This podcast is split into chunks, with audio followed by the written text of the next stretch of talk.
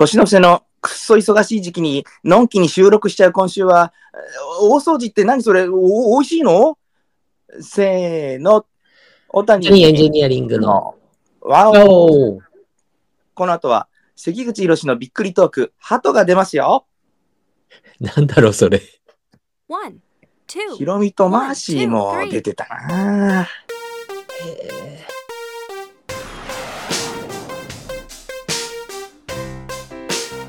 さあ、約4週間の潜伏期間じゃなくて1週間の潜伏期間、皆様それぞれの場所でいかがお過ごしだったでしょうか？小谷エンジニアリング鎌倉ベースの小野でございます。そしてご存知この方、年末年始休暇が嬉しすぎて、もうお年玉をあげちゃう男。ー、小谷エンジニアリング、谷口です。本日も鎌倉と船橋を結んで二元中継で配信してまいります。はい。もう、もうすでに鳩は出ましたでしょうかね。あとで、ね、あと、さっきの何のば、ラジオ番組かな？んか。さすがに、わからないなとわからないですか？ちょうど我々世代の1993年から95年まで放送されたえー、トーク番組ですね。一番テレビ見てそうな時期。時期ですよ。まあだから、あれですね、えー最初のうちは関口さんがゲストを招いてだったんですけど、まあその後、うー関口さんとや山田邦子さんが司会でということでね、ゲストを招いてく、にちゃん。くにちゃん。邦ちゃんがね、えー邦ちゃんが来ると急激に鳩が出る感は出ますか？ら、そうですね。右手の最も高いところが、みたいな感じで、中指を示しちゃう。ね、高い意味でございますっていうね、ありましたけど。でその後95年のもう最終盤ですね、うん田代正史さんとひろみさんが加わってっていうことで、うんうん、まあゲストの思い出の一曲について語るという。おー、えということでしたですけどね。NHK とかでやってたんですかね？どこだろう？今いえ、あの、えー日テレですね。系列で言うと日テレ内。へー制作にね、読売テレビですけどもね。まあ、まあまあまあまあ。学校行ってる時間帯とかだと見えないですよね？確かに。いいね。もうでもね、10時からですよ。朝の10時？ええ、午後の10時です。ええちょっと不覚です。全然記憶ない。全然うん不覚にもわかりませんね。なかなかね、あれでしたけど。まあまあまあ、でも全国ネットですから、神奈川でもやってたと思いそうますそうそう。さすさすがにね。うん。でしたけどね。まあ、なんせマーシーも出てましたからね。マーシーね。えー激痩せマーシーっていうことで。激痩せ、激痩せというかね、もう本当にいろんなとこ別人になっちゃいましたね。別人になっちゃうから。ええどうしちゃったんだろうっていうね。よくありませんよ。あのー、お薬はね。あの、ダメですよ、やっぱり。容量というか。うん。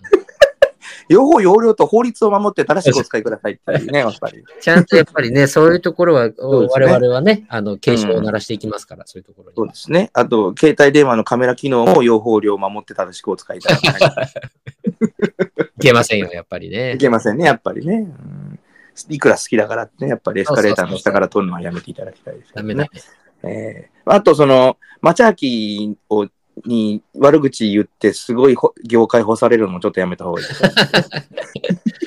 本当ダメだから、マセラッティ乗るような人とかはダメですからね、そういう。せめてやっぱり。ね、うんその干されたヒロミと、あの、ね、や薬やっちゃった田代正史さんが出てた番組っていうのはなかなか振るってます、確かに。えーやっぱりね、うん。町明に干されるヒロミさんでも、まあ今ヒロミさんすごいですけども、そうですね。この頃は干される前ですからね。うんうん、長かったね、あれから20年ね、本当にね。そうですね。うんいや、まあまあまあ、ちょっとね、今年振り返りなんて言いましてですね、えー2月22日にね、これも取り上げましたけども、笑福亭笑平さん、はいはい。大動脈解離で66歳で死去ということでね、やっぱりね。ねえちょっとびっくりしましたね。ねびっくりですね、本当う。ん。あの、あれですよね、あの、竿曲がり賞、そ風俗一のたりですよね、やっぱりね。そ よりによってそこを選ぶっていう。風俗デカーですよね。あの、浜年とちゃん、ハンサムで。浜ちゃんと出てたんでしたっけ、ハマちゃんと。は浜ちゃんと、うん。で、都市刑事の役が、えー、翔平さんでね。翔平さん。うんハマちゃんがあんなブサイクなのにハンサムっていう。はっきり言うんですよね、今ね。懐かしいですね、竿曲がり賞。うん本当にね。とにかく、その風俗を訪れては、どんな様子、タレント、芸人がどんな様子だったかっていうね、はいはい。それをこう、暴露していく番組、コーナーでしたけども。うん。面白かったですね、本当にね。そうですね。星さん。まあね、翔平でしたけど、ショーヘイヘイですから。翔平ヘイっていう。滑ると翔平。なんでそんなことで面白いんでしょうね、本当に。なんで面白いのかわかんないけど面白いんですよね。面白いんですよ、翔平さん。だだから翔平さんの存在が面白いんでしょうけど、あともっと面白いのはやっぱり翔平さんって結構、あの、ダウンタウンより5年と言わないぐらい結構先輩じゃないですか。はいはい。そこがもう完全に翔平で扱われてる。兄さんとかじゃないですからね。そうですね。翔平だからね。うん。やっぱ面白かったですよね。うん、やっぱりその好かれるんでしょうね、人から。うん。うんだからやっぱりあの、笑福っていつもはみんなそうなのかもしれないですけど、あー鶴瓶さんもね、うん舐められがちじゃないですか。後輩から。愛されがちですね。そうそうそうそううん 俺先輩やでっていうの結構言そうそうう。よく、よく聞きますもんね、それ。うん。言ってるけど全然その威厳がないから誰も従わないっていう。威厳がないというかその、なんだろうね、こだわりがないっていうかね。うんうん、そうそうそうそう。慕われてはいるんだけど、そのうん、従えないですよね。下から支える先輩みたいな。うん、そうそうそう。ああ、よかったですよね。まあ、あとは3月、今度は28日、坂本龍一さんがね、亡くなられたっていうのがね、うんはいありましたね。びっくりしましたけどね、やっぱ本ね。当に生きる文化遺産みたいなもんでしたの。そうでしたね、そういうのありましたからね。うん YMO の中でも、なんか、全然扱いが違うな、みたいな。春帯どうなったんだよ、みたいになりました、そうですねね ちょいちょい出ますけどね、春臣さんも。番組で、なかなか。本当にね。うん雪広春もも大事にしてやってくれっていうのは、ね、雪、雪広春、雪広、細野さんじゃなくて。え、細野晴臣さんと高橋博之さん、雪広さんですよね。雪広さんね。はいはいえーまあ、あとね、矢野明子さんもでしたけども。うん。矢野明子さんとすごい最近まで結婚してたような気がして、意外ともう20年前なんですね、離婚したのね。びっくりした、今ね。あとそこはさすがに古い情報でしたね。そんなに、あの、あれではなかった、そんなにあれではなかった。最近はね、縁がなかったかもしれない、ええええええ。いや、でも、まあ、残念でした、残念だね。ええー、まあ、あと、その、よ、直後ですか。うん、この4月1日最終回迎えたということで、タモリクラブね。はいはい。ありましたけどもね。ありましたね。今年だった。そうかそうか。これ今年なんですよ、うん、ね。ちょっとがっかりだなっていうね。安西はじめさんも仕事なくなって大丈夫なのかなって心配になりますけどね。そうですね。空耳を追いかけてましたからね、ずっと。そうですね。やっぱりね、お相手はこの方ですって、絶対名前呼んでもらえない。もうず長くやってましたからね。うん、見てる人ももう本当にごく一部の限られてる人だからもうみんな知ってるっていうのがありましたね、そうそうそうそうあのタモさんもだから、もうやっぱりリリタイアっていうか、セミリタイアを、あんなに、そうですね。うんうん大橋巨泉さんがセミリタイアって時、なんだよって怒ってたのに、タモさん 自分も好き放題やってるじゃん。言ってたりして。うん、そうそうそう。で今ももしかしたらもう大橋巨泉の後を継いで、なんか、こう、若手の番組の楽楽屋とかに行って、お おい、お前、今度お前の番組出てやるみたいなことやったかもしれない。いやいやいやね、タモさんやりそうにないですね、確かにね。ないね。うん。それを言わせれると確かに、やんない。もっと潔よく。良さそうっていうかね。でもやりたかったらいくらでもやらせてくれるからね。企画持ち込めばそうでね。うん。どの場テレビ局行ったって。はいはいはい。だから、あの、大橋巨泉なんかはほら、あの、ハワイに持ってたお土産屋さんの売り上げが悪くなると日本に来るっていう。いじられてね、そんな。損失補填するために来て、番組でギャラ稼いで帰るっていう。日本に出稼ぎに来るっていう話ありましたよね。なかなか腕のある人ですよね、だからね。そうそうそう。だからなんかの番組でお昼収録があったりとかしたら、うん。そのタモリのとこ来て、で、いいとものとこに行って、おい、お前いつ出してくるんだみたいなね。うんうん直接 交渉しているっていうね、はい。お前の番組出てやるっていうのはね、面白かったですね。どんな言いざまだよっていう感じですけ 大橋巨泉さん、大物ですよね、やっぱね。ど。はい。ええまあちょっと、まあ、ね、あんまりあれですけど、次、ええムツゴロウさんもね、4月に。ああ、そうだったんですね。それはうん新しい、記憶に新しいけど、そうでしたね。そう、意外と4月だった。87歳なんで、まあ、お大往生っちゃ大往生ねえ、言いましたね、それ。確かに大無償ですよねって。うん。知ってます？ムツゴロウさんって東大出てるの知ってました？知ってました。あ、知ってましたまあだからすごい、それね、聞いたとき、あのー、若い時に知ったんですけど、うんうん。いや、やっぱ変わった人いるんだなって、東大いるんだなと思いましたよね。やっぱり頭いい人なんでしょうね。やっぱりねそうで。すね。うん、ただの動物好きのおじいさんだと思ったら、もう大間違いだぞっていう話だ。そうそう。だって学のある人、その、昔の東大だから、やっぱ余計になんか、なんていうかそうですね。か、賢そうだなっていうイメージあうるんです。ん。まして、その、相当変わってる人っていうかね。はいはいはい。んそうそうそう。出ないと、やっぱね。うんですよねやっぱり、めちゃイケも出てましたもんね。やっぱね、競馬対決ね。ね。うん。け競馬対決って何だったんだろうって思いますけども。馬好きですもんね、ムツゴロウさん確かね。うん乗るのも好き。王国にもいましたもんね、馬いっぱいね。ね。うん、やっぱりね。あああとはね、猿之助さんのじ心中未遂事件もありましたね。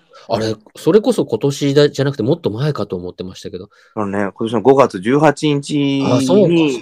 ま、マネージャーが家を訪れたところ、うん親子3人で倒れていたのを発見されたっていうね。うん、結構衝撃でしたよね。びっくりしましたよね。うん、なんか順風満帆、そうそまあね、本人なりに苦労はあったのかもしれないし、うんまあまあまあまあ。う。ねえ、テレビ、バラエティなんかにもよく顔見るなぁなんて思ってた感じでしたけど。うん、そうですよ。やっぱ猿之助ったら段四郎の家家ですからね、うんうん最終的には段四郎も継ぐんだろうなってみんな思ってたわけですからね、やっぱね。いやみ、みんなびっくりですよね、やっぱいやね。ー、それはちょっとね、う何があったとん思いましたよね。うん。まあ、やっぱり、もう自殺幇助ってなっちゃうとね。ねえ。うんうんちょっともう、まあね、本当に素晴らしい俳優さんだから、何回もここで戻ってきてほしいと思いますけどね。そうですね。まあただ、その赤の他人に手出したわけじゃないっていうのが、まだしもちょっと救いというか、まあそう可ですね。能性はなくはないのかなって気もするんですけど、うんまあね、親殺しってのは、いや厳しいからね。ちょっと大きいですうんよね。うん。まあやっぱ思い詰めるところがあったんでしょうけどね。うん、まあその、ああいう。ね、文化芸能のお家っていうのはどうなんでしょうね。迎え入れられるのかどうかっていうか。そうですね。まあ、うん、まあ、だねやっぱり一族だからね、やっぱりいろんな人たちがやっぱり猿之助さんをね、目をかけている人もいただろうしね、うんうん。引き続き応援する人もいるかもしれないし、やっぱり縁切っちゃう人もいるかもしれないしね。うん。やっぱりその、香川照之さんもね、親戚筋ですけど、はいはい。ありましたからね。そう注射さんね。ううんんやっぱり、ちょっとなあしてほしかったですけどね、なんとかね。いやいや、本当これはちょっとびっくりニュースでしたそうですね。うん、いやいや、本当にね。まあ、あとは、まあ、本当にね、あれですね。あもうこれが一番今年のニュースと言ってもいいんでしょうけれども、はいえー6月7日、えー週刊文春法炸裂、末広末涼子さん不倫発覚ということでですね。ええこれですよね。これはもうあの我々ずいぶん引っ張りましたからね。ね、小野さん。いまだに引っ張ってますから。これはずいぶん引っ張って、あのーまあ楽しませていただいたと。そうですね、やっぱり。もうはい大好きですよね、やっぱり。我らの広末だからこそなのかもしれないですけどそうですね。もうまさにう、んその我々世代ですから、代表する女優ですので、そうですね。な同い年ということもあってね。うん、そうそう、同い年ですからね、うんやっぱり。まあ、応援していたからこその裏返しですごくいじるっていうのもあるのかもしれないですけどね。そうですね。やっぱり小野さんなんかは特にあの、元ご主人というか、あの、そちらをよくいじってたような感じもありましたけどね。後半はほとんどそっちをいじってたような。そうですね。もうご本人よりいじりましたからね、ね。えー、本当にいいですよね、やっぱね。はい。うんまあ、そのみ耳にペニスケースっていうのももうね、ねね決め台詞のようになってきましたからね、やっぱりね。うんレタリングさんが否定するっていうのもね、やっぱりね、さすペニがにスケースじゃね。ないからって言われるってえいうね。えええかたくなにペニスケースと主張し続ける私というのもありましたけど。そうです。このか絡んだこの3名に関しては、こう密度萌えでいじっていきましたからね、そうですよね、やっぱりね、どうしても、その、ね、いえー、周作さんもね、はいはい。うん、周作さん、毎そうか、周作。毎回ね、出てこなくなるんですけど、あの人、名字、名前、な名字なんで鳥羽さんしたっけ？鳥羽さん。あ、とばとばとばうん。地名だなと思って、だいたい最初に出てくるの、伊勢が出てくるんですけど、伊勢じゃねえし惜しくないような。うんう。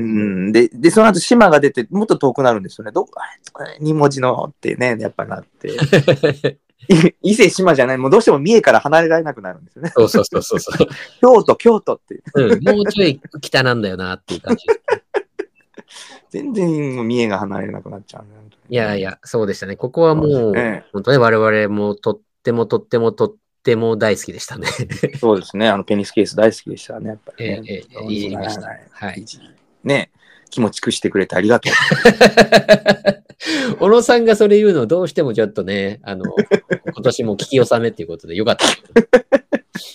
そうですね。気持ちくしてくれてありがとうっていう手紙をね、はい。こう公開されてしまうというのもですね、やはりもう、大物らしいですよね、やっぱりね。大物らしいですうんね。やっぱりそういうキャッチーな気持ちくして、そう、くれてありがとうという文言一つがネタになるっていうのはですね、やっぱり、はい超大物っていう感じしますよね。そうですね。う。うんんやっぱりこのちょっとした芸人さんとかちょっとしたタレントさんだったらもう気持ちよくしてくれてありがとう何言ってなんではいはいってもうそれで終わりですけどね。んうん。広末涼子さんが言ったってなると急激に面白くなります。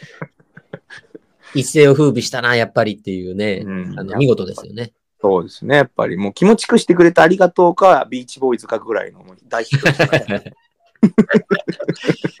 ビーチクボーイズだったんでしょうね。本当にそのやっぱりね気持ちよくしてくれたんでしょうねビーチをねやっぱりね。えールノーでねやっぱはいり来たんでしょうね、きっとね。うんもうね、まあ、まあ、そういうニュースもありながら、はい。最後はやっぱりね、チンペイさんしこれは最後のね、ええもう言っていただけるんだろうなと思うんですね。本当に。まあ、今もう次来てくれないかなという思いで、やっぱりね、やってますね。チンペイさんとね、あの、ベイヤンでしょ。うん、そうですね、やっぱり、ベイヤンがね、いやいや、まあ、笑う話じゃないんですけどね。うんいや、愛されてたよっていうことで。そうですよ、谷村新司さん、ビニボンコレクターとしてもね、非常にスケベイですからね、なかなか。すごいスケベーな方でね、やっぱりね、ラジオやるにしてもやっぱ深夜しかできないタイプの方でしたね、ね。そうですね。うんうんうんうん。まあ、オールナイトニッポンやってたんですか、この方は。でしょうかね、やっぱり。なんかやってるイメージですよね、やってたかどうかは別に。あります、あります。1年ぐらいやって、なんか結構ね、うん深夜のことじゃないと読めないハガキ読んでてくれそうな感じありますけうど。ん。いい声であ、やってま、やってました。今見ました。はい。ああ、何年えーオールナイトニッポン。はい。2010年から2011年、結構最近だなって。結構最近。えーなんでそこあ、でやるのほどね。うんあやっぱやってたんですね。えーラジオ深夜便もやってたそうですね。NHK ラジオで、なのに下ネタ言ったりとかしてたんですかね、やっぱり。出入り禁止になりそうですけどね。またそうね。まあ、チンペイを出入り禁止にやる、するっつったら横のことですね 確かにね。読み捨てになってますからね、もう。敬意を払ってくださいよっていうね。うん、そうですね。やっぱりね、どうしてもね、もう、まあ、ベイヤーもそうですけど、ね、ベイヤーの場合はね、あの、ベイヤーの場合はヤンがついてますからね。ヤン継承ですかね。ヤンは継承ですね。ただ、ベイヤーの元々のあれは、あの、堀内だから、うん。えー、中心蔵でしたっけ、堀部安兵衛って。ああ、はいはいはい。そう、中心蔵。で堀部安兵衛に似てるから、堀部安兵衛だから、そんベイヤンになったらしいんで、ヤンの部分は、はい。3とかくんじゃなくて、もしかしたら安兵衛の矢かもしれないんで、そうすると継承ではないんですよね。その、うんに全てが詰まってる可能そう性ですね。んに3とくんが入ってるんだけどね、問題はないんですけど、ね。そうそうそうただのベイヤンだとちょっとまずいかも。ベイヤンさんの方がいいかもしれない。念のためね。そうですね。うん、もう74歳でいらっしゃるのでね、やっぱりね、ああ、確かにね。ねそこはもう、うん我々の、あの、親と同じ年そうです。ね。49年っていうとね、はい。母と同じですからね、うちなんかね。大変なことになりますから、やっぱり呼び捨てはまずいですよね。うんねもうね、まあ、今年のニュースといえば、まあ、そのところでしょうかね。やっぱり、ねにだけはとにかくね、はい長生きしてほしいという。そういう思い詰まってたんですね。あそうです、そうです。もう、ベイヤンと金ちゃんには長生きしてもらいたいなっていう。あ、そうで。すね。う。うんん。せめてアリスの残り二人は長生きしていただいて、うんうん。えーやっぱりね、本当に、長く長く活動続けてもらいたいですけどね、やっぱりね。そうですね。まあ、歌い手が、あれだったんですかね。チンペイさんだったんですかね。その、本来、歌い手、アリスとしては。そうですね。まあ、アリスはツインボーカルっていうかね、うん堀内孝雄さんと二人でね、でしたけどもね。だから結構ね、同じ年ぐらいの、あの、歌手の方もいっぱいいますからね。そうですね。う。うんん。あの、矢沢永吉さんも同い年ですよね。うんうんうん。ああ、ああそんな年なんだ。そう、矢沢永吉さんも74歳なんですよ。だから、ちょっと A ちゃんにも長生きしてもらいたいですね、やっぱね。うんうんうん、そうですね。うんまあ広島といえば、みたいなね、あ方ですから。A ちゃんって広島の方？出身広島ですよ。そうなんだ。うんそうなんですよ。ユニコーンと一緒ですかね。ユニコーン、え？ユニコーンってその、奥田、奥奥田民生さん。奥田民生 70? ってことあ、違う違う、年代じゃなくて、あの、出広身がね。島出身。違ったっけ？そうだよね。さすがにそこの年じゃないよね、奥田民生。そこだとびっくりしちゃいますけど、うんうんユユニコーンは広島だったと思います。ちょっと忘れました、そうでしたかそうそう田民生さんも広島ですよね、確かね。うんうんう。うんんそうか。広島も結構ね、お大物のテナントさんいっぱい輩出してますけポどね、ルノグラフィティが広島だったような気がするっていう。因島の話をしてたよ。あ、そうだそうだ、因島だ、広島ですよね。そうか、そうか、そうか、そうか。あの人たちも、えっ、と、ノブと大悟さんってなんていう、あ、あれはね岡山、あの人たち。岡山か。千鳥ですよね。千鳥、千鳥。あっちは岡山か。うん。なアンガールズがアンガールズが広島だったんじゃなかったですかね。あ、そう、田中さんがね、ねああのお金持ちなんだよね、すごいね。大学もいいとこ行ってね、広島。そう広島大の国立大出ててね、めちゃくちゃ頭いいんだよね。で、あの、一番、最寄りの公道から自分の屋敷までがすごく遠かったってのはすごい 大きな家なんだよね、確かね。すごい、そうなんでしたっけね。す鉄道から遠いっていうね。敷地がめっちゃ広いみたいな話してましたよねごいな。うんいやいやいや、だからちょっとね、不法、まあね、この番組結構不法をよく扱い、ね、そう一番言っちゃいけないところいじっていく番組、まあのね、うん収録なんであれなんですけどもね。我々世代のね、人たちがやっぱりこうちょうど年代、目上の方多いですからね、そのぐらい。そうですね、やっぱりね、ちょっとね、うん悲しい一年。まあまあ、悲しんでばかりでなくてね、新しいあのタレントがどんどんできてて出てきてますからね。やっぱねそうですね。えージャパンゴッドタレントということでございますけどはい。ね。えーとにかく明るい安村さんみたいな感じでね、ゴッドタレントしていただいてですね。いやー、ゴッド、ゴッド、ゴッド姉ちゃんみたいな人もね、うん、そうですねよ。ね長生きしていただいてね、ゴッド姉ちゃんにも。ああ、そうですね。もう、のさばってもらいたいですね。武田鉄矢さんみたいにね。まあ言い方ありますけどね。いいと思いますよ。うん。あの、うるさいじじばばがいるっていうのは、いや、そうなん最ですよ、ね。後の最後までうるさいっていうのはいいですよ。うんうんうん。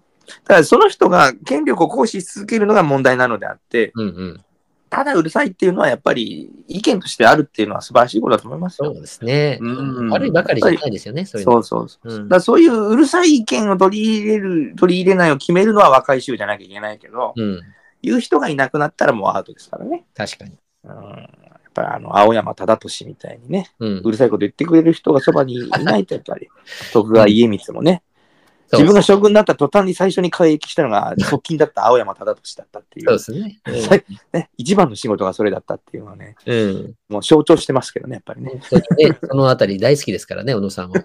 大好きですね。うんえーまあその時代すべて見届けて死んでいったのが、まあ、伊達政宗というところでですね、おはいち。ょっと、じゃあコーナー行ってまいりましょうかね。行きましょはい。これであなたも、アカデミーアワーズ。う。間違えました。ちょっと間違えましたけれども。誰しも私がキャスティング担当だったらなんてことを考えたことがあるはず。どうせ実現しないんだものを好きに語らせてよってなことで、小谷エンジニアリングがかの偉人の映画を撮るんならキャストはこの人でしょといたずらに語り合います。はい。やってまいりましたね。えー第8回ということで、おー、はいえー箔がついてきましたね、これも。だんだんね、なんか当たり前にやるようになってきましたね。うんって言いながらなかなかやらないですね。意外と1年経って8回しかやってないから。結構ね、せんあの選定してますからね、我々も。だから。これね、あの頑張って考えるからね、うん。結構億劫な時ありますよね。そうそうそうちゃんと考えなきゃいけないからね、やっぱりね。うん、あのー時間欲しいなっていう時あるそうそうので、そうそうそう軽はずみにはちょっとできない。できないですね、やっぱりね。えー、まあ、伊達政宗の話出ましたのでね、今日、今日はね、年末歳末特別警戒スペシャルということで、2名というね、えーまず今日はね、歴年代古い順に、まずは伊達政宗はいからい。きましょうかということですけどもね。で、楽しみなあ人物というところでね、もう満を持してっていう感じじゃないでしょうか。そうね、やっぱり三英傑除いて、まあ、最も人気があると言ってもいい武将かもしれませんね。そうですね。うーん。まあ、やっぱりね、こう、戦国武将で誰が好きって言って、意外のとね、例えばその、うんあれですよ、毛利輝元が好きとかね、うんうん。うんうん。島津義久が好き、なかなかあんまりね、そうですね。イメージしづらい。と思いますし、はい。かっこいいエピソードもいっぱいある方々ではありますが、うんうん。えーなかなかね、やっぱり、まず織田豊臣そうですねが次に来て、その次ぐらいが、まあやっぱり、伊達が来るのかな、みたいな、そうですね。うん。やっぱりこの、またうんうん。うんうん。伊達政宗といえばね、うんやっぱり、まあ、後にも先にも渡辺謙と。そうなんですよ。あーこの人変わる人がいるのかっていうところ、はい。ちょっとイメージにね、引っ張られないように気をつけたかったというところはあるんですけども。そうですね。だから、その、まあ、健さんのイメージっていうと、まあ、ちょっとこう、身長、体長って、身長180センチのね、うんうん。まあ、大柄な俳優さんというのもありましたけど、まあ、モデルさん上がりですからね。まあ、これに変わる人といえばというところで、まあ、はいどういう解釈でいくかっていうのもね、あうんりま。すけども。うん。どうしますか？谷口さん。いいですか？私から、うん、どうぞどうぞお願いします。うん私今回あの3名、あの、はいはいはい。エントリーをしたいとうん。思ってまして、まず1人目、はいはい。えーね、長山瑛太さんですね。瑛太さんの方ね。瑛太さんね。はいはいうん。うん。あの、弟さんじゃなくてね。ケケントさんじゃない方ですね。ええまあ、この人、やっぱり、うん、うんちょっともうある程度、長いし、うん。コメディチックなこともできるんですけど、うんちゃうんんと、こう、やっぱり演技っていうか、やってもらえたら、やっぱりこう、スラッとしてね、なんかやっぱそのうんスラッとしたイメージっていうのがあるんですよね。だこう、シャープな、ねうん。眼帯も似合いそうだしっていうところで。そうですね。いいですね。確かにね。うんやっぱり、この、なんでしょう。かぶり物しても似合いそうですよね。うん、そうですね。うんカツラがね。うん。であと、まあ、若い人たちで今回選んでるんですけども、はいはいはいはい。えっ、と、二人目が、あの、宮沢ひよさんっていうね、はいはいはいはい。ザ・ブームのあの、宮沢和志さんのあの、ボーカルのね、あの、息子さんって、あの宮沢。あの、氷の魚と書いて、ひよさんって呼ぶらしいんですけど、うんうんうんうん。うんあの人、まあ、おと私ね、あの、見た目結構好きなんですよ。ああいう、なんかこう、色男っぽい感じの。うん。なるほどね。うん。が、まあ、あこのスラッと、面白いね。うんうんうんまあ、この人。うん。で、まあ、最後が、あのね、中川大志さんっていうのかな。はいはい。ああ、うん。ちょっと漢字はひよさんに似てるかな？そうそうそう、やさ、やさ男なんですよね。だから、このうん後半二人に関しては、うんうんうん優しいうん。感じはあるんですけど、中川さんはこの間の大河でもなんか出てて、鎌倉殿の13人でも出てたんで、うんうんうん。あれ、ちょっとイメージ、時代劇もイメージできるんですけど、はいはいはいはい。うん結構できる感じするなと思ったで、うんんうんうんうん。こういうちょっとこう、長身でこうスラッとした人をどうしてもやっぱ選んじゃう。いや渡辺謙さんのやっぱりイメージを引っ張っちゃってる気気はあ、するんですなるほどね。確かにね。うんうんん。なるこう、優しい感じですけどっていうほど。3名うんで選んでます。いいじゃないですかね。はいえーじゃあ今度私行きましょうかね。そしたらね。えーっとですね、まずはですね、やっぱり、あのーまあ、どなんでしょう。えーあのーこう、ユーティリティが広い方うんうんであり、まあ、ちょっとこう、被りもしても似合うかなって、真島秀和さんね。はいはいはい。ああうん。ちょっといいですね。はいはいこれはい。ちょっといいんですよ。あの、いいこですね。う、切れ長の目でね、やっぱりうん戦国武将やったらすごく似合う顔で、髭も似合うしね。うん。うん。それこそ本当に自自前の髭でいけるんじゃないかぐらい、ちょっとかっこいいのと、もう一つはですね、私今回こだわってみましたのがですね、はい。えーズーズー面ほいほいほい。を、おーもうリアルに描く映画で作りたいなと。おうおうおうおうえ？喋れる？真島さん。で、真島秀和さん、山形県ご出身なのでですね、あもうズーズーいけちゃうんですね。しかも、確かに米沢のご出身なんですね。いいじゃないですか。伊達政宗の旧領、もともといた土地がもう米沢ですから、ね、うんまさに米沢のスターなわけですよね。いや、これはこだわってますね。ちょっとね、真島秀和さんはね、顔もかっこいいしね。うん、そうそう。私も結構、いいなと。うん、この顔、ガイアの夜明けって感じになりますけどね。毎週見てます。はい。と一緒に見てる。ええあと、まあ、もう、もうこれ過去にも一回出したことあるんですけど、この方、本郷かなたくんです、ね。あーこの方もね、、はいいんですよ。ね、なかなかいい味出すんですよね。ああ。でまたちょっとこう、狡猾な武将をやらしても、ちょっといいような顔だったりね。うん。うんこっ。ちですよね。うん、そうそうそうそう。やっぱり、こう、でも、どっちかっていうと、こう、伊達政宗が主役っていうよりは、こう、なんだろうね。そうそうあ。のーあれ、助演側になるのかな。助演側の方かもしれませんけどね。でもいい味出しそうだなそう。ですね。例えば、秀吉を中心として戦国をへ描きながら、うん。うん最後、東北を引っかき回す、その、戦乱戦乱時のこう共有のような役もありうんですね。うん。やしたら似合うんじゃないかなっていうのがね、ありますけど。いいですね。うん。で、本郷岡田さんは、えー仙台だったかな？うんうん。おうん、この方もずーずーいけますんでね。ぜひ、こだわってますね。はいはい。うん。これ仙台のご出身でね。うんで。あと、最後、えー千葉雄大さん。ああ、ちょっと意新し。い伊達政宗像をね、うん。うん、描いたらどうかなと。この方ね、宮城の多賀城の出身ですから、まあやっぱりあええそうですかね。うん。そうなんです。高校までこちらにいらしたので、まあ、ずーずーいけるでしょうと。うんうんいうところですかね。ちょっとでも、こだわり、真島さんなんかはなかなかいいですね。マジヤさんいいですよね。で、ちょっとね、いろいろ考えたんですけどね。はいはいはいはい。ねまあ、あの、すり上げ原の戦いという、もう、ものすごい合戦でボロ負けするんですけど、そこで、うん伊達政宗を守って死んでいく、鬼庭義直という武将がいるんですけども、おじいちゃんの武将でですね。鬼庭義直というね、この役は岡山はじめさんがいいかなと思ってるんですよね。ど、どなたですか？ちょっと岡山、全部ひらがなで岡山はじめさんという方でね。き聞いた、耳馴染みのある声だな。何？ねもうだから、もうおじさんですよね。おじさんというか、まあおじいちゃんの役やるようなね。うんうんうん。もう優しそうなおじちゃんのはい役はいはい。ですね。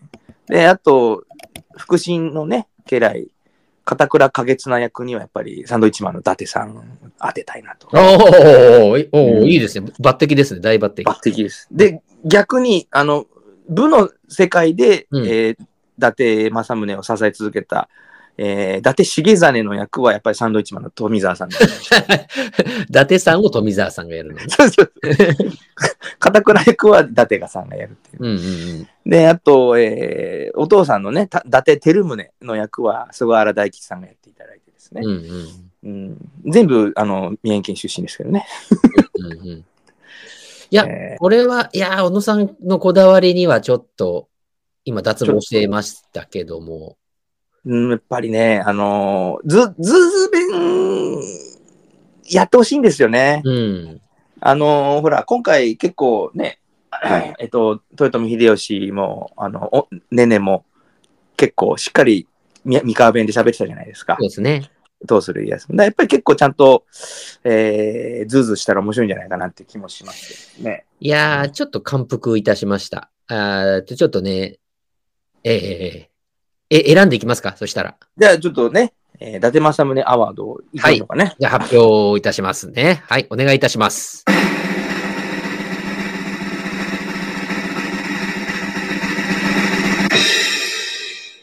真島秀和さんで。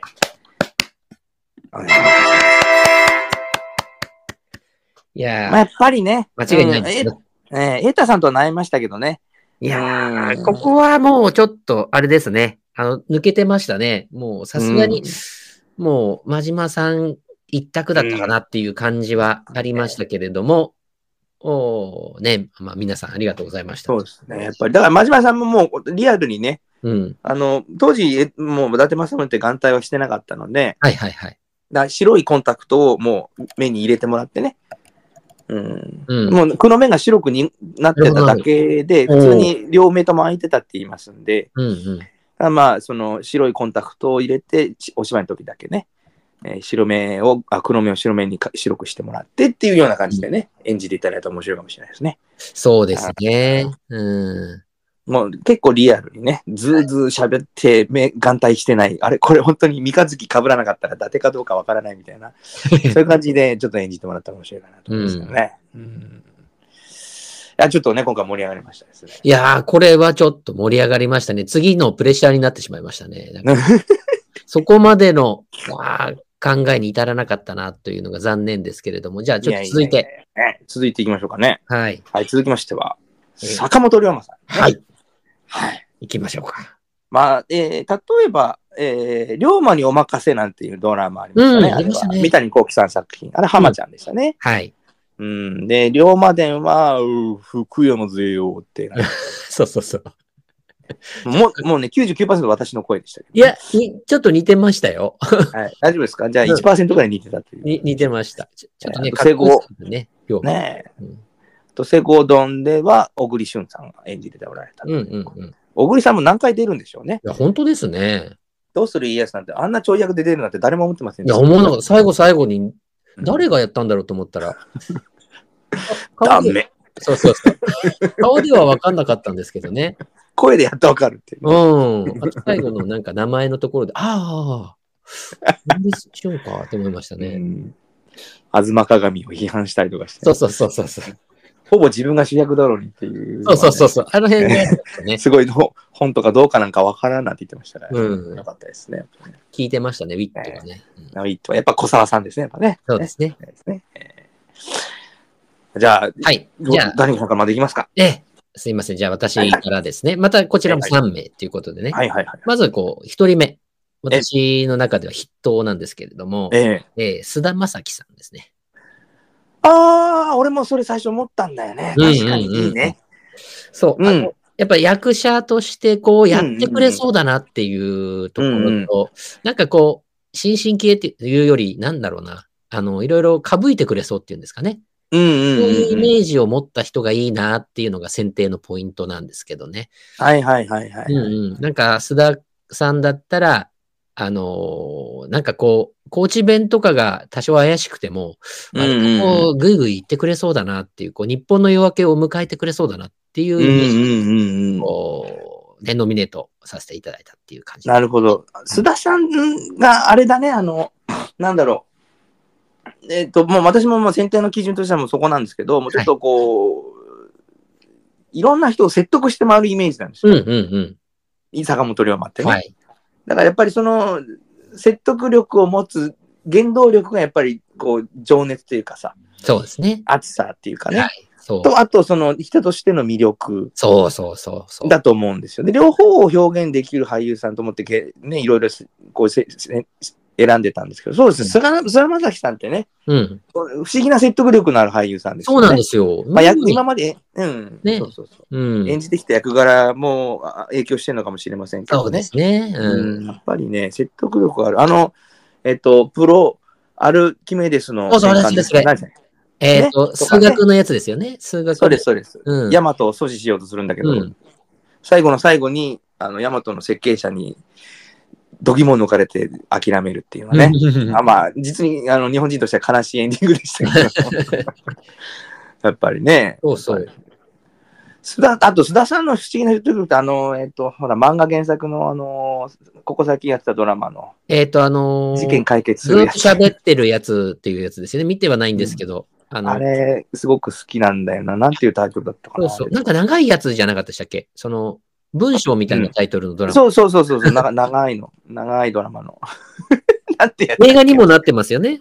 なってます、なってます。うん。で、こう、アフロヘアみたいなので出てくるやつそうですそうですね。なんで出ないんでしょうね、そこまで出てね。私はね、見てはないんですよ。でも人気になってるのは知ってるんですけどねっていう。はい。あ、わかりました。ミステリーという流れでした。ああ、そうそうそうそう。短かったね。そんな長くなかったね。いや、いいですよ、須田さんね。うんはい。続きまして。そうですね。うん続きまして、えー、二人目。うん久保田正孝さんですね。ほうほうほうほう。うん。どっちかというと、こう、細い感じなんですあうんまりーん。食べるイメージというより、やっぱりこう、とつとつとしたイメージですねそう。そうそうそう。だからうんこの人の場合は、こう、ポイントポイントで、うん。まあ、あと人間性みたいな感じではいはいはい。描くっていうのだといいかなっていう。まあ、坂本龍馬もやっぱり早くして亡くなりますんでね、どっちかっていうと、あの若い人たちじゃないと会ってこないかなっていうのがあるんそうですね。うん。久保田正孝さん、まあでもたくさんのドラマ出てますけど、やっぱり好きなのはあのアンナチュラルですから、ね。ああ。うん。あの、再放送すると、妻が毎回のように全部録画するんですけど、全部深夜に見て、ものすごい遅くまで見てるんですけど、はいはいはい。で、なんか、なんでか知らないけど消しちゃって、また、まで、またやって、また見てみたいな。DVD 入れときゃいいのにっていう。た、ね、今年のあの年末年始も、なんかアンナチュラル、深夜ぐらいやってますよね。あ、そうなんですか。うん。とじゃあ撮ってるかもしれないですね。撮ってるかもしれない見てないとわかんないですけどね。ええあ、よかったですよ。うんまあ、石原さとみちゃんが可愛かったってのもありますけどね。そうああの人がね、主演ですよね。最終ですから。新田さんも出てましたね。うん。ヘビにピアスでおなじみのね。同じ。じゃあ3人目。3人目、はい。3人目はね、あの最近出てきていいなと思ったのが、あの中野大河さんですかね。おー。うんああのあーあのね、えっと、秀夫さんの息子秀夫さんの息子さん。うんうんうんうん。いいね、いいですね。うん。なんかいい味出してきたなっていううんうんうん。感じで。確かにねうん。あの、お調子者の役もできるしね。あの顔出したからね。うん。うんこれはさっきの、あの、伊達政宗の時じゃないですけど、うんうんうん。なんだ？あの、本郷奏太さんみたいな役付けじゃないですけど、ちょっとその、うん。お脇で出てきて、そうだね。うん。みたいな感じでもいけるしってうんいううんのもありですかね。ですね。いいんじゃないですか。主演でもいけると思いますよでもね、なんかちょっと、うん中野くんやってみようよっていううんところでもいいんじゃないかな。いいんじゃないですか？だから、例えば、その、伊達宗成とかね、はいはいはい。えそうそうそうそうー、山之内陽道とかの役で、お父さん出てきたりとかしても面白いんじゃないですか？はいはい。そうね。あと、島津成明うん。とかの役で、お父さん出てきたらしたらかっこいいんじゃないですか？面白いですね。島津成明あたりちょうどいいですね、なんかね。ね、ちょうど年齢的にいいんじゃないですか？うんうんうん。ねえ面白くなりそうだなっていうことでね。お父さんと出てきたらちょっと見たいな、うんいいじゃないですか、中野大河さんね。いやいやいやまあ以上3名っていうところはい。じゃあ私ね、この4名ですけれどもですね、まあ一応まずね、地元枠ということでですうんね、うんうん。和田正人さん。あ、そこの方、素う。い敵だな？いですね。あの、うん高知県出身ですよね。うん。高知県の出身でね、ちょうど、まあ、地元枠ということでですね、うーん、まあ、さすがにお姉さんの役で、あのね、なんて言うんでしょう、広瀬さんって役にもなかなかいかないと思うんですけど、まあ気持ちくなれるかもしれませんけど。そうですね。あのーお姉さんは何でしたっけ？すごく大大きな女性だったんだっけ？あ背が高い人だったんだっけ？なんかちょうどありましたけどね。なんかね。えっ、と、坂本龍馬のってことですか？龍馬のお姉さんすごい大女だったみたいな話。はい。あと、まあ、えー主役っていうよりは、まあ、幕末群像劇みたいな感じで、誰が主役ってんじゃないようなね。うんうんうん。西郷さんもいて、大久保利道もいて、高杉もいて、みたいな中の一人として、まあ、室さん、室剛さん。はいはいはいはい。あ光りそうですね。光りそうですよね。うん。うんで、まあ、その、説得力というよりは、口八丁手八丁でみんなをまとめていくような、ちょっとコメディタッチに描いても面白いかもしれないですね。それいいですね。あの、この間、その、何でしたっけ、福山雅治さんがやった時の、坂本龍馬、誰がやってたんでしたっけ、あの人。福山さんの時は福山さんじゃないですか？えーごめん、ごめん。そうだ。何を言ってるんでしょうね。セゴドンの時ですかいやいや、違う違う。あの、その時に、うん。えっ、と、ほら、三菱の創設者やって、岩崎弥太郎か。あ、大泉洋さんですか？大泉洋さんだったっけなあ、いや、あのー岩崎弥太郎さんは香川照之香川さんだ。そうそうそう。うんうんうん。香川さんみたいなイメージ安住。宗次郎が大一郎、大泉さんですね。ああ、そうそうそう。ごめんなさいね。うんもうトンチンカンなことばっかりいえいえいえなんですけど、ムロツヨシさんのイメージって、その、さっきのけ香川照之さん的なポジションというか、うんうんうん。そういう感じだから、今、小野さんが言った、なんかこう、まあ、う、うぞうむぞうじゃないけど、その中でも突出して、ああ、うん出てきてくれそうだから、うん。うん。なんかこう不思議な説得力もあるし、最古な、もうなんかこう、目つきがおかしくなるような役もできるじゃないですか。で、できますね。うん。で、ここれで薩摩は落ちたぜよ、みたいなのをやってくれればね。うん、もうあとは、もう、長州の藩内だけじゃ、みたいな。うんなんかこう、裏じゃ悪いことも言えるし、そうそうそう。ね。えーこう、島津を説得しに行くときももうなんかもう、軽々といろんなものを乗り越えていっちゃうようなね。はいはいはい。面白いかなと思いますけどね。あとですね、まあ、タイが主役やってほしいなっていう、はいはい。うん。柳楽優弥さん。おーあ、いいな。うん。ちょっと出てこなかったですね。あ、柳楽優弥さんは、まあ、でも、ちょっとね、足りないのはやっぱりね、この、滑舌っていうか、弁舌ね。ああ、はいはい。あ、それありますね。とつとつとした役が今まで多かったから、まあ、それを打破するような感じで、うんもう、お喋って喋っててっていうね。ああ、それは確かに小野さん言う面白い。うん、見た目とかのうん雰囲気はね、全部持っていけるんですけどね。そうそうそうそで喋って説得ってなると、ちょっとその、舌足らずというか、その、う。うん。ねまあ、そういう、それが持ち味だったから、少しちょっとこう、ぶつかって壊していくようなね。うん、そうですうね。ん。そう。だ同年代で神木くんもいいなと思ったんだけど、神木くんだとちょっと優しすぎるんだね、やっぱりね。ああ、ちょっと優しいな。そう。それこそだね、ランマンでね、今、あ、ランマン、ランマン、そう。あれもコーチかな、うんあの、植物学者のやつでしてね。あ、そうですね、高知のね、長州弁でしたね。うん、あ、長州弁じゃ登山弁であ、した、そうね。だ。うん長州は、なんかもういろいろごちゃごちゃなんですよ。いやいやいや、すいません。さっと土肥が交わりますけれどもね。えーまあ、あと最後にですね、はいこの方ね、私本当に普通に好きで別にこの役じゃなくてもいいんですけど、ええ、ええ。あのーそれこそ高杉晋作とかも面白いのかなと思うんですけどね、うん木村昴さん。ああ、え、木村す、あの、す木村昴さんは声優の？声優さんも、まあメインは声優さんですけど、まあ劇団もやっておられたりとか。ああの方だからジャイアンの声ですね。そうそうそうそうそう。えーで、どうする家康では渡辺守綱役を、ねはい、やってましたね。出てました。半半兵衛守綱をやってましたけれどもですね。うんまあ、この方ももう何でもできるバイプレイヤーっていうかね。ね。うんうんちょまあ、上手ですよ。ちょっとこの人は上手ですね。いろんなものが。うんうん、ずいぶん能力の高い人なんだなと。やっぱりなんかこう、幕末の誰かにスポットを当てて、うん。うーん、その、坂本龍馬がちょこっと出てくるようなシーンがあったら、この人でしたらもう全部持ってっちゃうんだな、っていうね、そうですね気しますね。うん。いやー、なかなか。勢揃いでしたねい。やっぱりね、坂本龍馬、伊達政宗って言ったら、やっぱりね、みんな、あれですよ。すねちょっとしっかり考えちゃうよね、やっぱねうん、しっかり考えだから、出そうと思えばいろんな方って思っちゃうから、こう、厳選すそうそうるっていうところでね、う。うんん、でしたけれども。はい。じゃあちょっとじゃあ、対象、またね、アカデミー行きましょうか。アカデミー、じゃあ、発表お願いします。はい。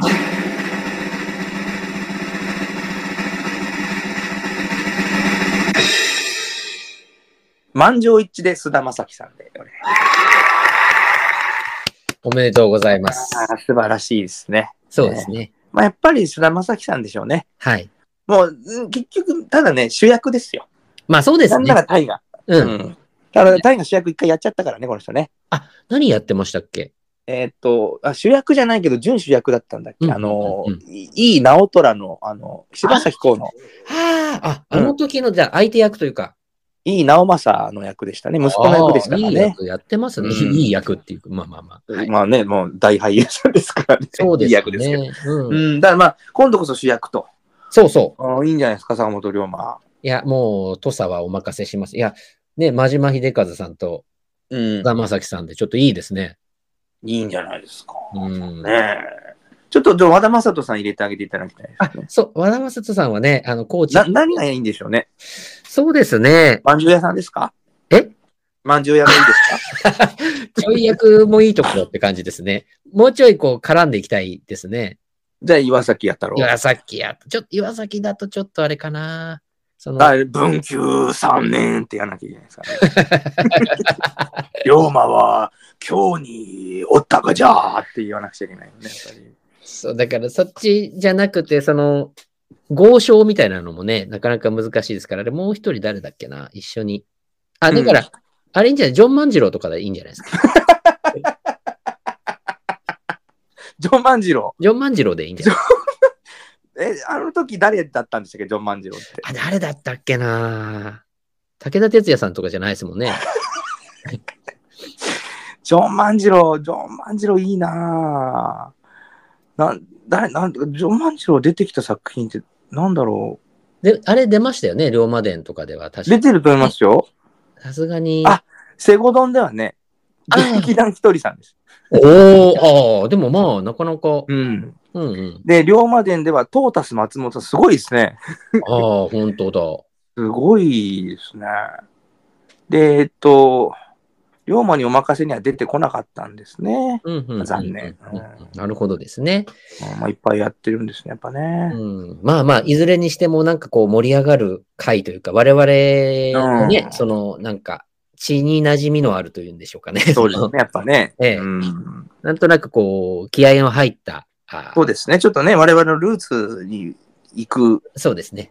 偉人二人でしたからね、ちょっと盛り上がっちゃいましたですね。うんうんねうんよかったですね。いや、非常にちょっと楽しめたなという。うん、よかったです。はい。ありがとうございました。ありがとうございます。もう早速じゃあ続きまして、はい。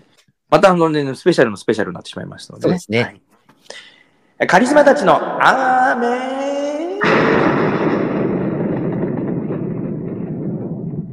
カリスマたちももともとは神の御言葉に導かれた迷える子羊でした。どのようなお導きによって開眼したのか、本当の神の御言葉をご紹介します。はいということでね。そうですね。え今日も、今日もうんね、悪魔に人徳を売り渡した男の話が始まると思います。そうですね。うんえーまあ、どのようにもともとお神が言っていたのかというお話をですねね、うん、していきますけれども、まあ、やはりこう、それをね、き伝え聞いていた、その、神の教えを聞いた人たちが、やはりこう、どこか、まあ、勘違いと言いますかね、うんえー食い違って、えー拡大解釈しちゃうんじゃないかなという説が今回、あの、3つほどありますので、早速、やはりじゃあ一つずつ紹介していきたいなと思いまねす。、やはり我々が是正していかなくてはならないという、そうですね。使命を帯びた重要なコーナーでもありますのでね。はいねそうですね。まあ、年のお最後にはいいんじゃないかなと思いますがそうで。すね。はいうんまあ、あの、宗教にはね、小野さんもおご存知の通り、あの、いろいろな、こう、制約とか制限事項。ありますね戒めですね。そういったものがあると思うんですけれども、はいはい。まあ、ヒンドゥー教とかイスラム教なんかうは、ん。うん食事とか、まあ、握手なんかも、まあ、右手で、うんうんえっとうんうん。左手は、まあ、不浄のものとされていたりするじゃないそうですね。うん。まあ、そういった風な形で制約を設けているんですけれども、うん。あ、あそれってそういえば、あの、神がこういうふうに言ってたあの言葉からあ端を発してるんじゃないかなというのがありましたので、はい実はそちらから紹介いたします。うん。もともと神はこのように言いました。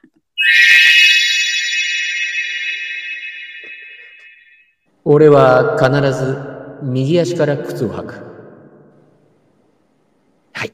うん。ということでね。うん。まあ、なんか、ルーティーンみたいな話があったときに、まあ、うんうんうんうんね、言ってたんですけれども、はいはいはいはい。まあまあ、そんなことなく、なんか左から履いたりしてるとこを見たことはあるんですけれども、あのあなんか俺必ずそうなんだみたいなことをちょっと言ってた時がありましたのでね。はいはいはい。うんまあ、そういったことをお皆さんも聞いてですね、うんうんうん。そうなんだと、右手で、右足で、右からなんだなというようなことから、左はちょっとあれだよと。うんうんうん。まあそういうように、まあどの教えもね、そうですね。えー制限、戒めを設けたんじゃないかなというふうに思ったんですけどね。うんただやっぱりそれも、まあ、もう、なんて言うんでしょうね。心象膨大じゃないんですけどね。ええええうん、そもそも神が重視していない部分を、あえてみんなが守らなければない戒律にしていくっていうのがですねそう、ですね。まあ、いわば神格化の、まあ、一つの目的だったのかもしれませんけどね。そうですね。ね、おそらく神はそんなことまるで気にしてない。全然気にしてなかったと思いますけどねですからね。うん、ぜひそんなことは気にしないでいただきたいですけどもね。はい。おそらくですね、座敷でこう靴を脱いで、あちょっとトイレとかっていう時もやっぱりですね、あのーもし万が一右の靴の方がすごく店員さんが蹴飛ばして向こうにあったりとかしたら、はい。おそらく左足から履くだろうなっていうのはありますからね。やっぱりそうねそうそうそう。うん全然そのね、突っかけとかなんかは左からとかいうのも、あれって、ね、あるでしょうからね、やっぱり。うん、あれ？あれぶっかけ片っぽしかないけど、みたいなのね、やっぱり、ケンケンは するでしょうしね、やっぱえり、えええケンケンでトイレに行くっていうのかっていうのはありますけどもね、やっぱりね。まあね、正常の手、不常の手って言いますからね、やっぱりねそうなんで。すよ。うん。そんなこと気にしてちゃダメだよっていうのが、やっぱり、ある程度、戒めとしてありますね。やっぱそうですね。今の小野さんの言い方、あの金ちゃんみたいでしたね。ダメだよって感じでしたけどね、本当に。関根それ聞いちゃダメっていうね。そうそう、聞いちゃダメなやつでしたよね。守りしちゃいけないんですよ。そうそうそう。なんか守守らなくていいんだから、それはそうそうそう。誰も気にしてない。神本人気にしてないんだからね、やっぱうんうりね。んうんうんうんその時の気分で言っただけなんでね。言ってるだけですからね、やっぱり。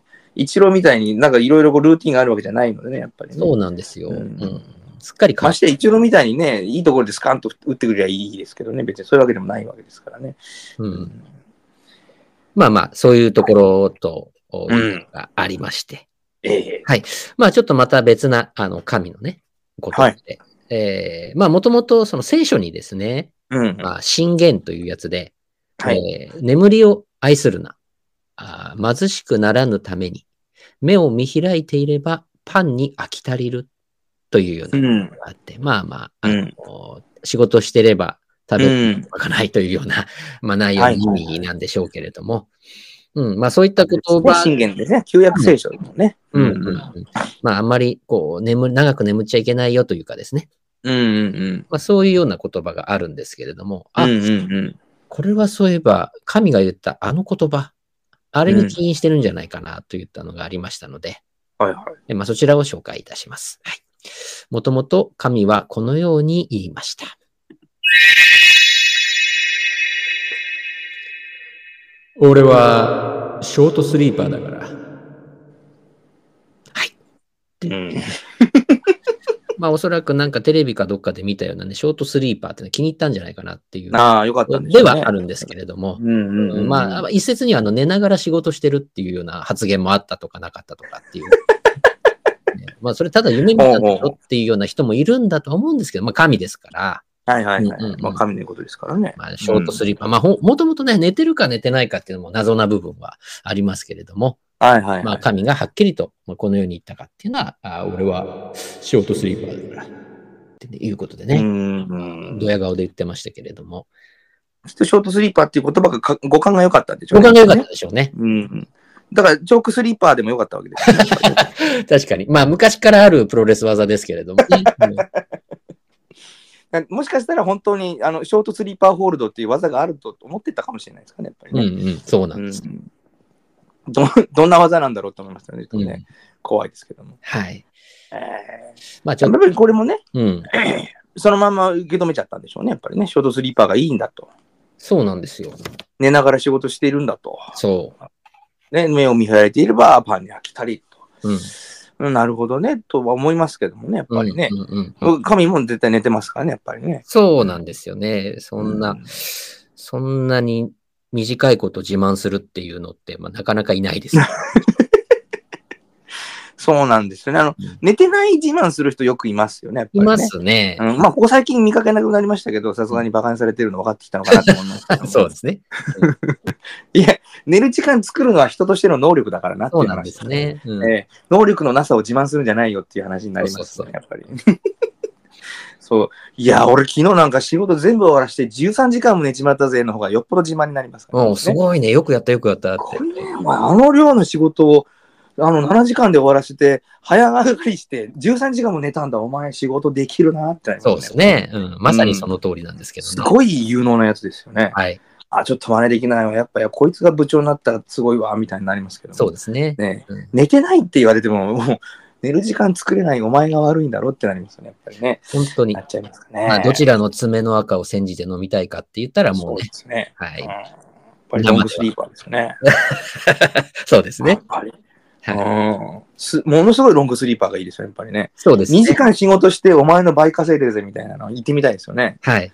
お前の練習矢沢の2秒と言ってみたいですね。そうそう。まさに。うんその方が優秀だろうって話優秀だろうっていうですからね、やっぱり。うんうん、それを言う、それを言うと、なんか神の言ってることをほぼ否定してることになりますけど。まあまあ、じゃあこのあたりにしておきましょうね。はいはい。はい皆さんにね。はい。ねじゃあまあ、最後の一節ですね。はい。まあ、こちらはですね、まあ、よく最近はそのセキュリティ対策の、うんまあ、例え話なんかでもよく使われる、まあ、そう孫子の兵法ですね。はいはいはい。えーなんかでもある。彼を知り、おね己を知れば百戦して危うからずって、まあ、一番有名なまあ、有名な言葉ですね。一節がありますけれども、まあ、こうやってうんこう防衛しようと。まあ、うんそういうようなあのを、まあ、本としてね、えー今、世の中でもルフしているというか、かなり流通していますけれども、うんうん。これは、あの、神が言ったね、あの、この言葉、あこれが原因だろうな、というのがありますので、うん、最後にこちらを、はい、紹介いたします。はい。もともと神はこのように言いました。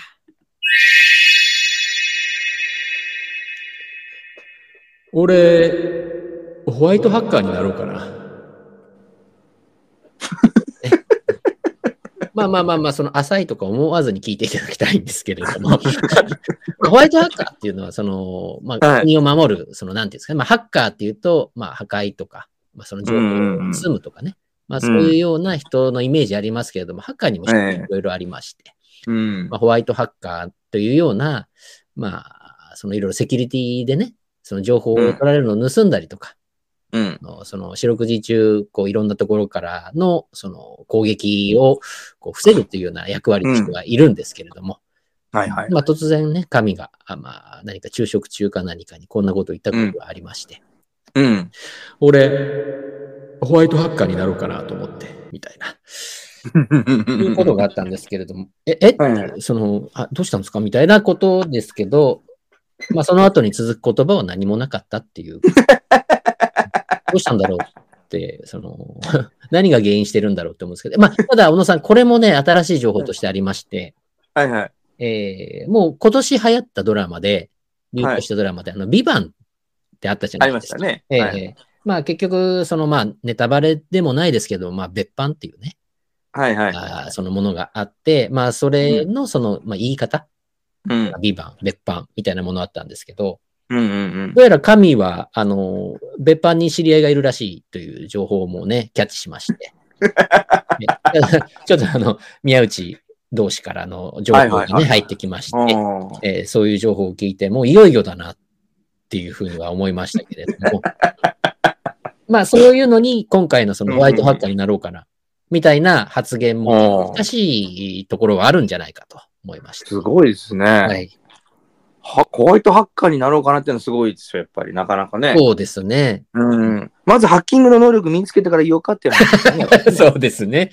うん。うんまあ持ってた可能性ありますけどね、もうそもそも。はい、もうすでにね。ええええあもう今はもう本当にこうブラックの方のハッカーなんだけれども、今度は国家に手を貸してやろうかと、そうそうそう、そういうその上からっていうええええ意思をね、そうですね。表明したかもしれなはいいはい。ですよね。そうかもしれませんね。うんうんちょっとね、やっぱり、あの、敵の方がだいぶ強そうですけどね、やっぱりね。そうですね。敵を知ってんのかなっていう気もしますけど、大丈夫なんでしょうはい、はい。本当そうだと思いますね。なかなか。孫子に、逆にちょっと孫子に学んでいただきたいところもありますけど、学んでいただきたいところありますね。ね、百戦百勝は善の善なるものにあらずなんていうのもありますし、そうそこう、いろいろね、やっぱり、まあ、孫子が勘違いして書いてるわけですから、う。そうですね。そうそう。逆にね、そっちがちょっと、あ、うんそんないいこと言ってないんだよっていうね、やっぱりね。ね孫子、あなたはすごいんだよっていう話になります、そうですね。ね。やっぱりね。うんそんなに深い話じゃなかったよっていう。そうですね。やっぱり敵を知らないからこそ言えるセリフですからね。ねそうなんですよね。うん孫子はやっぱりうん敵を知るべきだというふうな話をしているわけでですね。やっぱりね、もう明らかに第一歩で負けてるような気もしてましますけどね、うんね。そうなんですよね。えーでも孫子もね、ちょっとその、い余計な脚色しない方がいいですね、やっぱりね。そう、うん そうですね。受け取るがままに、よし、もうあの人はなれるんだからなれると言っているに違いないとそう思わなくちゃいけないんですけどね。そうどこをどうひねくれたのか敵を知りって、それは何神に対する批判かなってことになります。そうなんですよね。ね神がなれるっつってんだからなれるんだよっていう話だからね。そうそうそうそう。うん、ロシアのハッカーの敵を知り、敵をねって、もうそそれ何神を舐めてんのかいって話になるうんうん。そうそう。うん天に唾すると自分に返ってくるというものの典型ですね、やはりねそう。ですね。ううんん神ができると言ってるのができるんだよっていう。やっぱりね、シシンプルにね、本当シンプルなんです。神ができるという以上は、もうできるかできないか人間が判断することではないので、ね いや、本当そうなんですよね。そうです、うんホワイトハッカーになれると言ったらなれるんです。神ですからね。神ですから。うんんなんなら神の雷で、もう世界中のイン、ね、通信インフラを破壊することだってできるわけですから。そうそうそうそう。うん。いい、なんもいくらでも何とでもないです。太陽嵐でも作ればいいわけですから。うんねほん本当に言いそうで怖いですよね。指一本であの情報すべて消せるからみたいな。うんコロナやるから、コロナってことどっちのコロナですかって 怖いよね。ウイルスの方なのか、それとも太陽のあの巨大なコロナなのかみたいな。コロナの電子嵐を起こしてみたいなね。そうですね。あねの、まさにホワイトハッカーっていうね。いいですね。太陽のあれはいいですね。あの、たあうんの神はあのカトリックともう一つ、なんだっけあれ、えー、プロミネンスって言ってます？ねカトリックとプロミネンスってなんだよっていう話。いいですねう。んプロミネンス。うん、プロビデンスとかでもいいですけどね。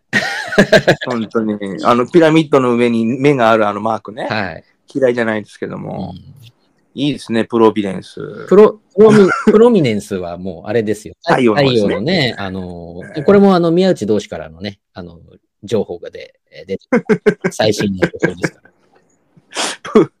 プロミネンスいいなぁまあやっぱその教えのやっぱりそういう抵抗勢力みたいな許さないぞっていうことだっいいですね。たかもしれませんね。よかったです。プロテスタントっていうのはやっぱ覚えるに値しないと。その、ででしょうね、うんカトリックは認めるけども、プロテスタントって何だになるんでしょそうなんですね。うんもうルター怒ってローマ法王ならギリギリ認めるんでしょうね。ギリギリ。ギギリギリでしょうね。それでもギリギリなんですね。うん。だって、ま、聖書も内容も間違ってるわけですから、うん人間。ギリギリだぞって。信者の数が多いからギリギリだぞって。な浅いですね、またその 認め方がね、信者の数がギリギリとかも。うん信者のヒンズーもギリギリ認めるけど、でもな、インド国内だけだからなっていう、ね。もうそういうことを言ってる時点でやっぱ浅いですからね。そうですね。うん、広い心持とうよっていう。